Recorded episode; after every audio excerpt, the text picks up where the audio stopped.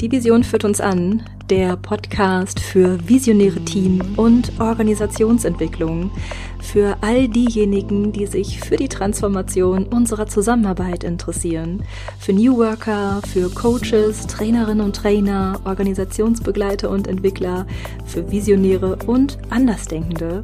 Mein Name ist Christine Neumann, ich bin systemische Supervisorin, Coachin und Trainerin und berichte dir hier von neuen und alternativen Konzepten der Zusammenarbeit von den kleinen Ideen und den großen Visionen aus meiner Praxis und direkt für deine. Und heute soll es um die Lean Startup Methode gehen, denn ja, vielleicht kennst du das auch, dass Teams ja manchmal neue Angebote oder Produkte kreieren und dann am Ende finden die gar keinen Absatz und niemand, niemand interessiert sich für diese Angebote. Hm, oder möglicherweise kennst du auch das Phänomen aus deinem eigenen Coaching-Business. Lass mich mal raten. Du hast selbst auch schon mal Produkte oder Angebote erstellt und dann hat die niemand gekauft. Ich kann dir sagen, da bist du nicht allein, aber es gibt eine wunderbare Methode, die uns darin unterstützt, Angebote oder Produkte zu erstellen, die einen echten Mehrwert schaffen. Das ist die Lean Startup Methode und wie diese Methode funktioniert, das schauen wir uns in dieser Folge mal genauer an. Und ich würde sagen, komm, wir legen los.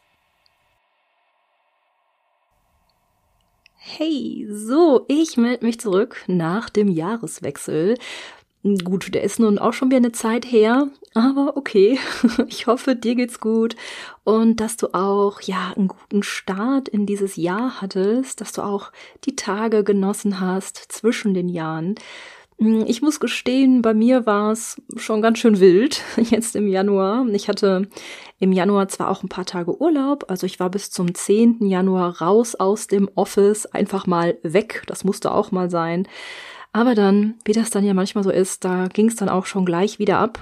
Ich war jetzt die letzten Wochen tatsächlich täglich in Coachings und Teamentwicklungsprozessen und wenn du auch im Feld der Teamentwicklung unterwegs bist oder auch so wie ich hauptberuflich unterwegs bist, dann weißt du, wovon ich spreche. Also mein Start in das Jahr war irgendwie ein wilder Ritt, so möchte ich das nennen. Aber ich will mich natürlich nicht beschweren. Das hat auch alles äh, sein Gutes.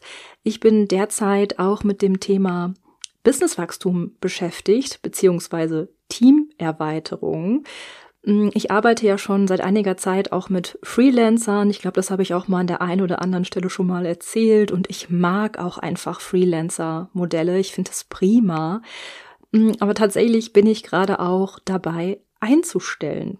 Ja, oh Mann, für mich ist das immer noch total verrückt, wenn ich das ausspreche oder auch jetzt hier so in das Mikro spreche für eine neue Podcast-Folge. Ja, so viel sei schon mal verraten. Du wirst natürlich auch diese Prozesse weiterhin mitbekommen. Ja, was gab's noch im Januar? Genau, es gab einen Workshop für die Jahresplanung 2022. Das war ein kostenfreier Workshop, der nur mit meiner lieben Newsletter-Community stattgefunden hat. Oh ja, ich kann jetzt sagen, das hat mir ordentlich Freude gemacht und vielleicht warst du ja auch mit dabei. Ähm, wie der Name schon sagt, war das ein Workshop, der nur für die Leute gedacht war, die auch tatsächlich meinen Newsletter beziehen. Man konnte sich also nicht von außerhalb anmelden. Ja, ich muss sagen, ich liebe solche Formate. Es war einfach eine Freude. Und wir haben in diesem Workshop ganze zwei Stunden miteinander gearbeitet und das Jahr 2022 ein bisschen vorausgeplant. Und dabei ging es unter anderem auch um die Lean Startup Methode. Und da dachte ich mir, diese Methode mag ich noch einmal hier im Podcast aufgreifen, denn sie hat so viele Facetten für unsere Arbeit mit Teams und auch für uns selbst. Vielleicht kennst du ja auch das Phänomen des Teams, ein tolles Angebot oder auch ein tolles Produkt für ihre potenziellen Kundinnen erschaffen wollen und dann werkeln sie los. Und dann am Ende kommt das Angebot irgendwie nicht so richtig an. Oder das Produkt findet keinen Absatz. Und ja, nur mal so unter uns. Dieses Phänomen betrifft ja nicht nur die Teams, mit denen wir arbeiten.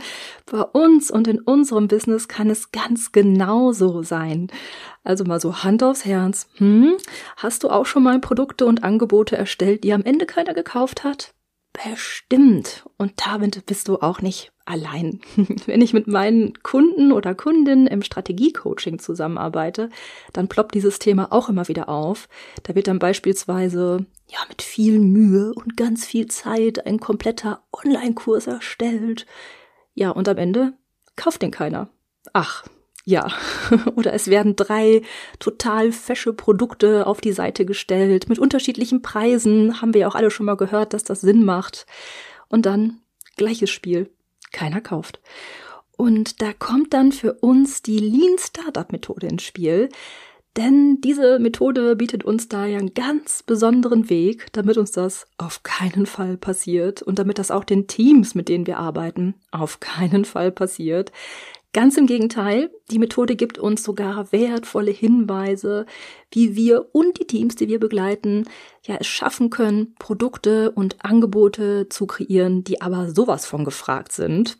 Ja, und da dachte ich mir, da schauen wir jetzt mal näher rein. Wie die Methode funktioniert, das schauen wir uns jetzt einmal an. Und ich würde sagen, wir steigen mal ein und zwar mit der Frage, was ist denn überhaupt die Lean Startup Methode? Ja, die Lean Startup Methode ist ein Vorgehen, um in sehr schlanken und ressourcenschonenden Prozessen Produkte zu erschaffen, die potenzielle Kunden und Kundinnen einen echten Mehrwert liefern. Die Methode wurde von Eric Rice entwickelt, einem ja, Silicon Valley Entrepreneur. und der hat dazu auch ein Buch geschrieben, und zwar Lean Startup, schnell, risikolos und erfolgreich Unternehmen gründen. Selbstverständlich findest du die Literatur zu dieser Folge auch wieder in dem passenden Blogbeitrag auf meiner Homepage. Eine Verlinkung findest du hier auch in den Show Notes, dann kannst du alles auch nochmal in Ruhe nachlesen, wenn du magst. So, was ist jetzt das Besondere an dieser Methode? Ein wichtiger Grundgedanke, ja sowas wie die Basis dieser Methode, ist das iterative Vorgehen.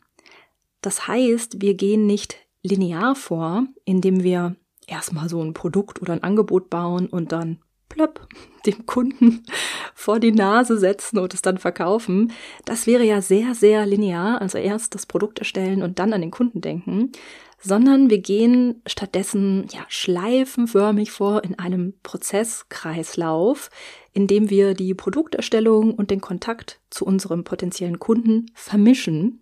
Ja, und durch das Schleifendrehen formen wir immer mehr ein Produkt, das für den Kunden auch tatsächlich ja passt und einen echten Mehrwert bietet. Ja, und du hörst es sicherlich schon raus, die Methode gehört auf jeden Fall zu den agilen Vorgehensweisen. Ja, und ich mag mit dir jetzt einmal tiefer in diesen Prozesskreislauf eintauchen, denn es gibt in diesem Kreislauf verschiedene Stationen, an denen wir uns gut orientieren können, um ein Produkt oder ein Angebot ressourcenschonend zu entwickeln. Insgesamt gibt es eine vorbereitende Phase und drei Stationen und die schauen wir uns jetzt einmal an. Okay, lass mal loslegen mit der Vorbereitungsphase. Die Vorbereitungsphase ist schon ja eines der wichtigsten Punkte überhaupt. Hier geschieht das sogenannte Customer Development. Was heißt denn das?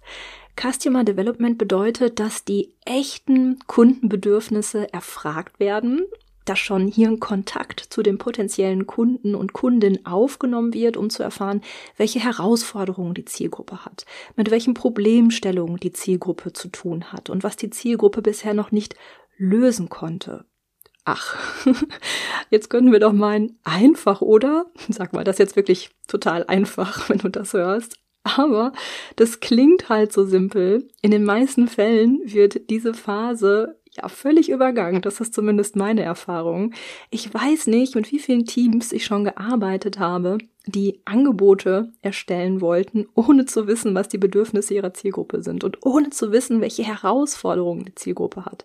Manchmal sind das Bildungsangebote, manchmal auch Konzepte für den Bürgerservice, manchmal sind das auch Konzepte für Hochschulen und noch vieles mehr.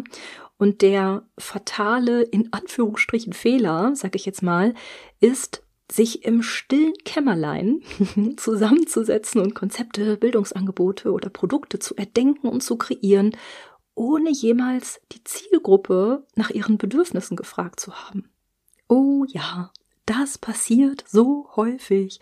Und ich kann mir vorstellen, dass du auch schon Teams darin begleitet hast, ein neues Produkt oder ein neues Angebot zu kreieren und dass hierbei die Zielgruppe an sich mit ihrer eigenen Perspektive gar nicht zu Wort kamen. Und das passiert nicht nur in Teams, das passiert ja auch uns selbst in unserem eigenen Business.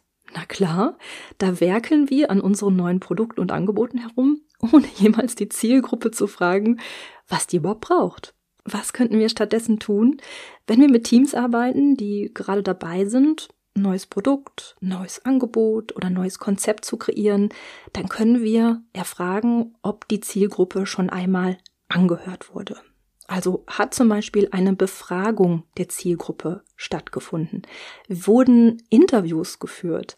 Und damit ist jetzt nicht so was gemeint wie, wir posten jetzt als Unternehmen mal was auf Social Media und gucken, was da mehr Reichweite hat oder so, sondern es geht tatsächlich um ja die Besprechung mit der Zielgruppe, um ein Eins zu eins, ja, also das Besprechen von Bedürfnissen und Herausforderungen. Also wurde auf irgendeinem Weg mit der Zielgruppe gesprochen. Das ist der erste und so wichtige Punkt. Customer Development. Und genauso können wir uns das natürlich auch selbst fragen in unserem Business. Denn ja, erst einmal haben wir ja auch nur Hypothesen zu den Bedürfnissen unserer Zielgruppe. Und wir denken vielleicht, boah, das brauchen die auf jeden Fall. Also wir denken das, dass andere das brauchen können. Aber ob das stimmt und ob das die Zielgruppe genauso sieht, ja, das steht auf einem ganz anderen Blatt. Das heißt, wir können uns fragen, habe ich meine Hypothesen schon einmal abgeklopft?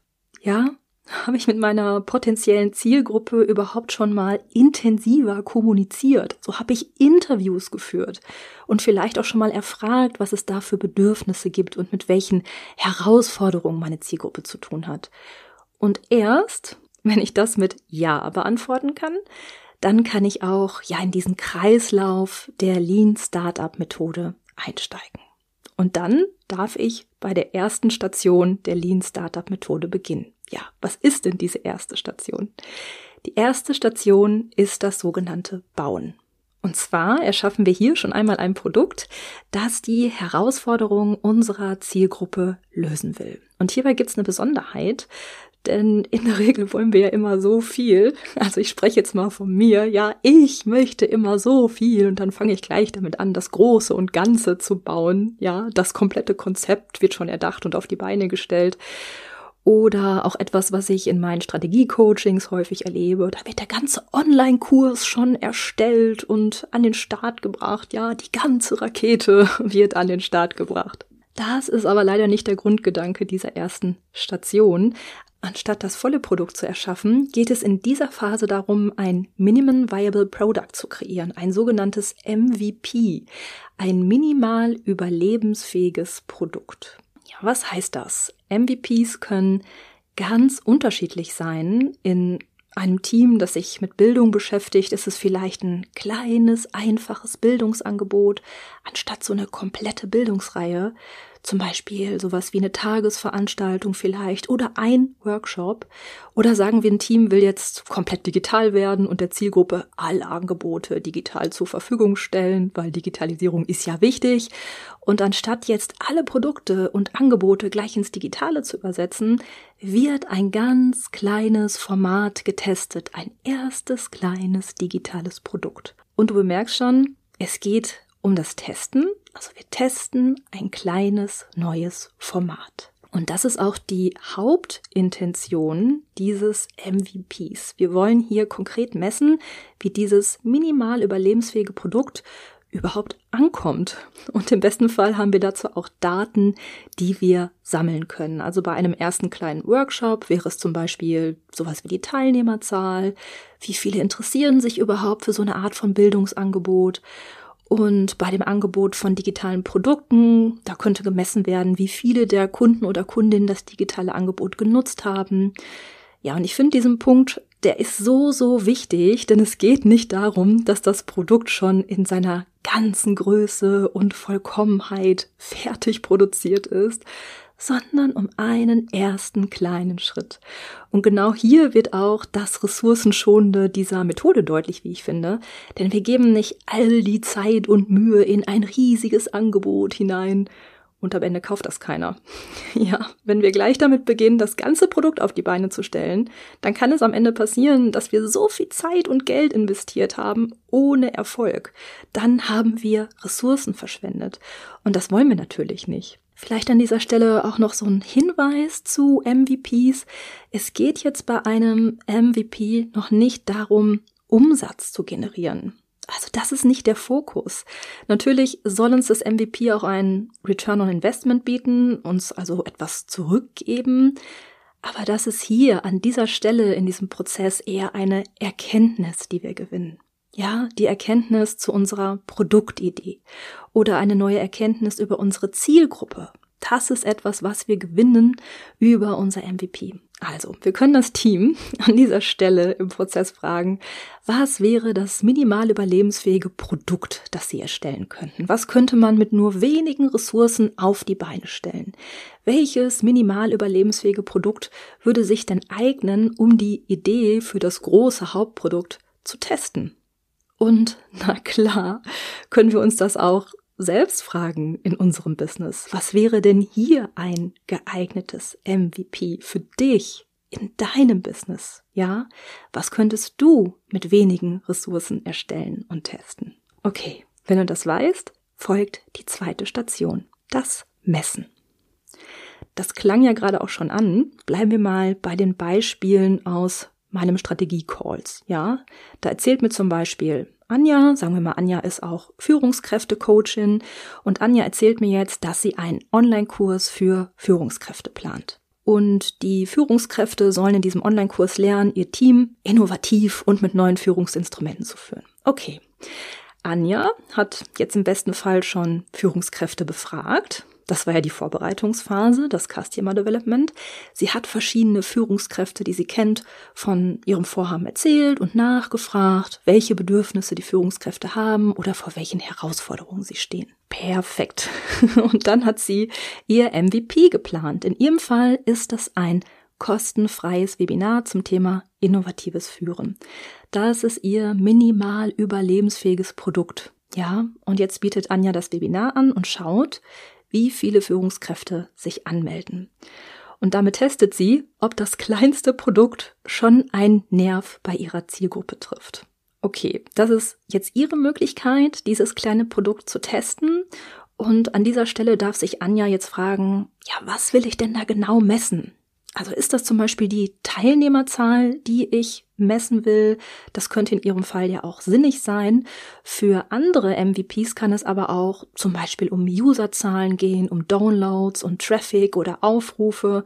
Ja, also wir legen etwas fest, das wir messen können und überlegen uns auch gleich vorweg, was die Zahlen für uns bedeuten würden. In dem Team in dem es beispielsweise um das Erstellen eines Bildungsangebotes geht, könnte sich das Team auch überlegen, wie viele Menschen aus der Zielgruppe an dem ersten MVP teilnehmen müssten, damit man davon ausgehen kann, dass die Produktidee überhaupt erfolgreich ist. Ja, das gilt es vorher festzulegen. Sollen das zehn Personen sein, die da kommen oder 20 Personen?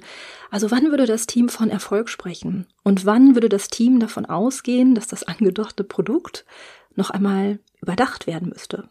Also ganz konkret heißt das, wir können Teams an dieser Stelle fragen, was genau wollt ihr mit eurem MVP messen?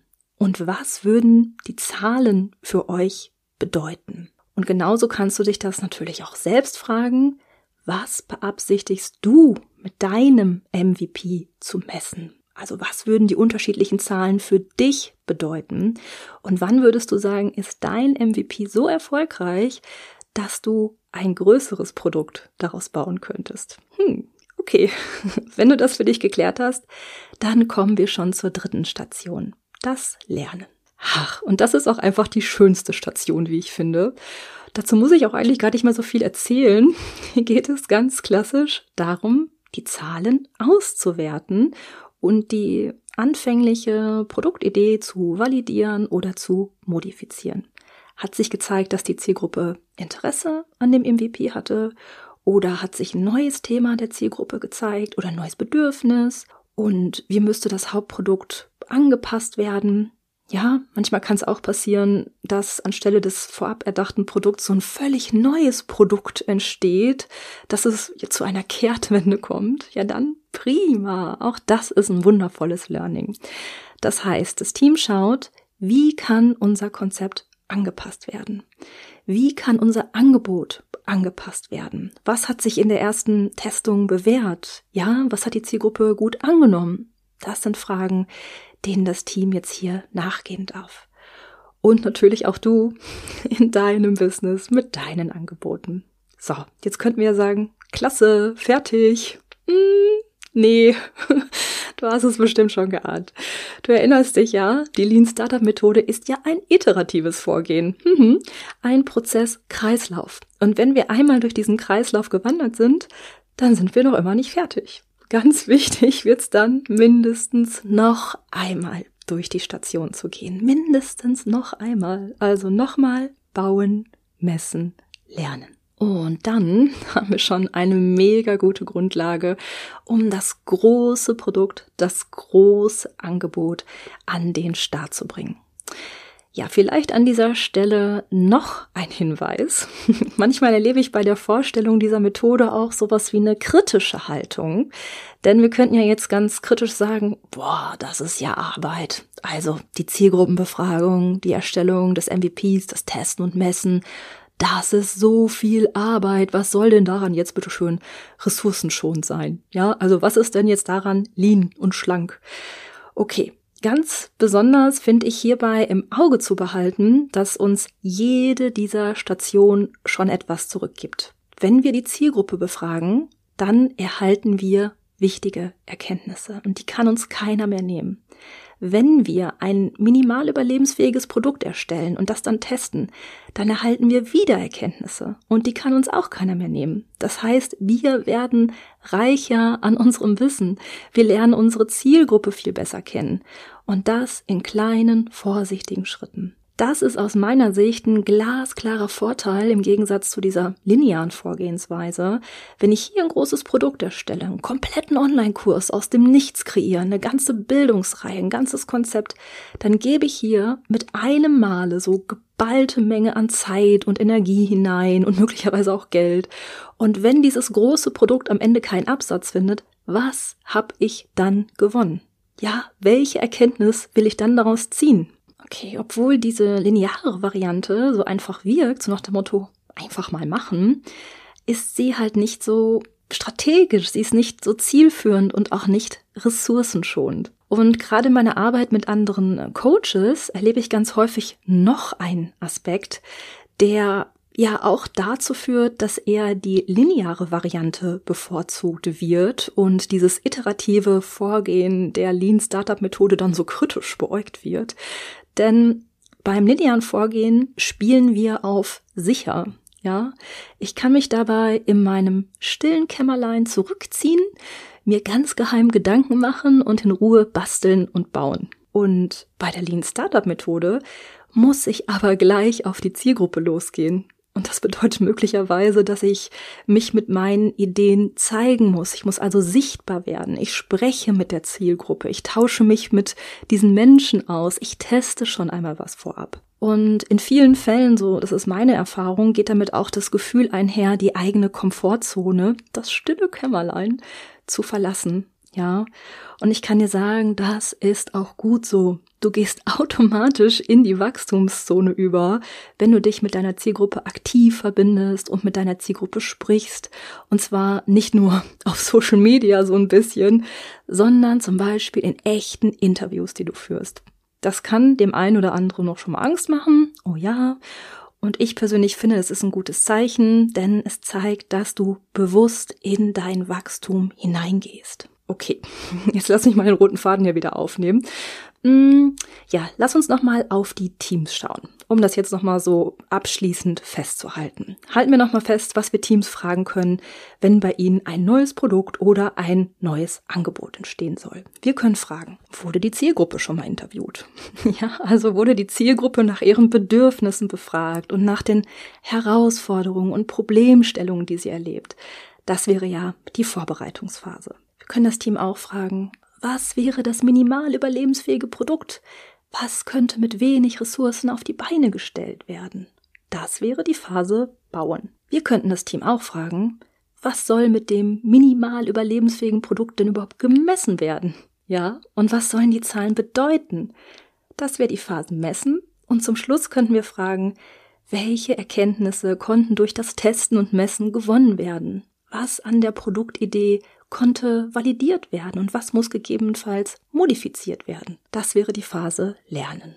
Und ich mag dich wie immer auch selbst dazu einladen, diesen Fragen auch für dich nachzugehen und für dein eigenes Coaching-Business mitzunehmen.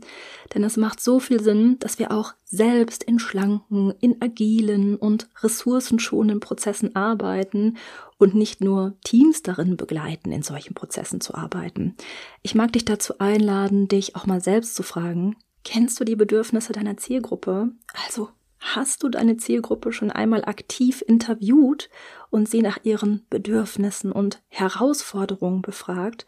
Und wenn dem so ist, was könnte denn dann dein MVP sein? Dein kleinstes, minimal überlebensfähiges Produkt oder Angebot? Gib dich da gerne mal rein in diese Gedanken und ja, komm ins Tun, probier dich aus, verlass das stille Kämmerlein. Ich kann dir versichern, du kannst nur gewinnen, wenn du dich so mit deiner Zielgruppe und mit deinen potenziellen Kunden und Kundinnen verbindest. Und wenn du in diesem ganzen Prozess auch Unterstützung suchst, sei es, weil du für dich nochmal genau klären möchtest, was deine Angebote oder Produkte sein können, wer deine Zielgruppe genau ist und wie du sie ansprechen kannst, und ja, wenn du eine Partnerin in Crime suchst, dann könnte auch mein Strategie-Coaching was für dich sein. In meinem Strategie-Coaching bekommst du meine tatkräftige Unterstützung. Da sehen wir uns nämlich eins zu eins in einem 14-tägigen Rhythmus und klären gemeinsam, wie du dich so aufstellen kannst, dass dein Business wachsen und gedeihen kann. Zum Beispiel arbeiten wir an deinen Angeboten, an deiner Sichtbarkeit, an dem Kontakt zu deiner Zielgruppe und vor allem daran, dass du mit deinen Angeboten einen echten Mehrwert schaffen kannst. Und sind wir mal ehrlich, das ist es doch, worum es eigentlich geht, oder? Dass wir Angebote schaffen, die einen echten Mehrwert bieten, die auch was verändern in der Welt. Mir ist das auf jeden Fall wichtig und ich denke, wenn du diesen Podcast hier hörst, dann ist dir das genauso wichtig. Also, schau gerne mal auf meiner Seite nach unter www.visionsession.de. Da findest du auch weitere Infos zu der 1 zu 1 Arbeit mit mir, zum Mentoring und zu den Strategie-Calls. Ich lasse dir den Link dazu aber auch hier in den Shownotes da. Okay, soweit für heute. Hab vielen lieben Dank fürs Reinlauschen, für deine Zeit und für deine Aufmerksamkeit und bis wir uns wieder hören. Hab eine gute Zeit. Tschüss.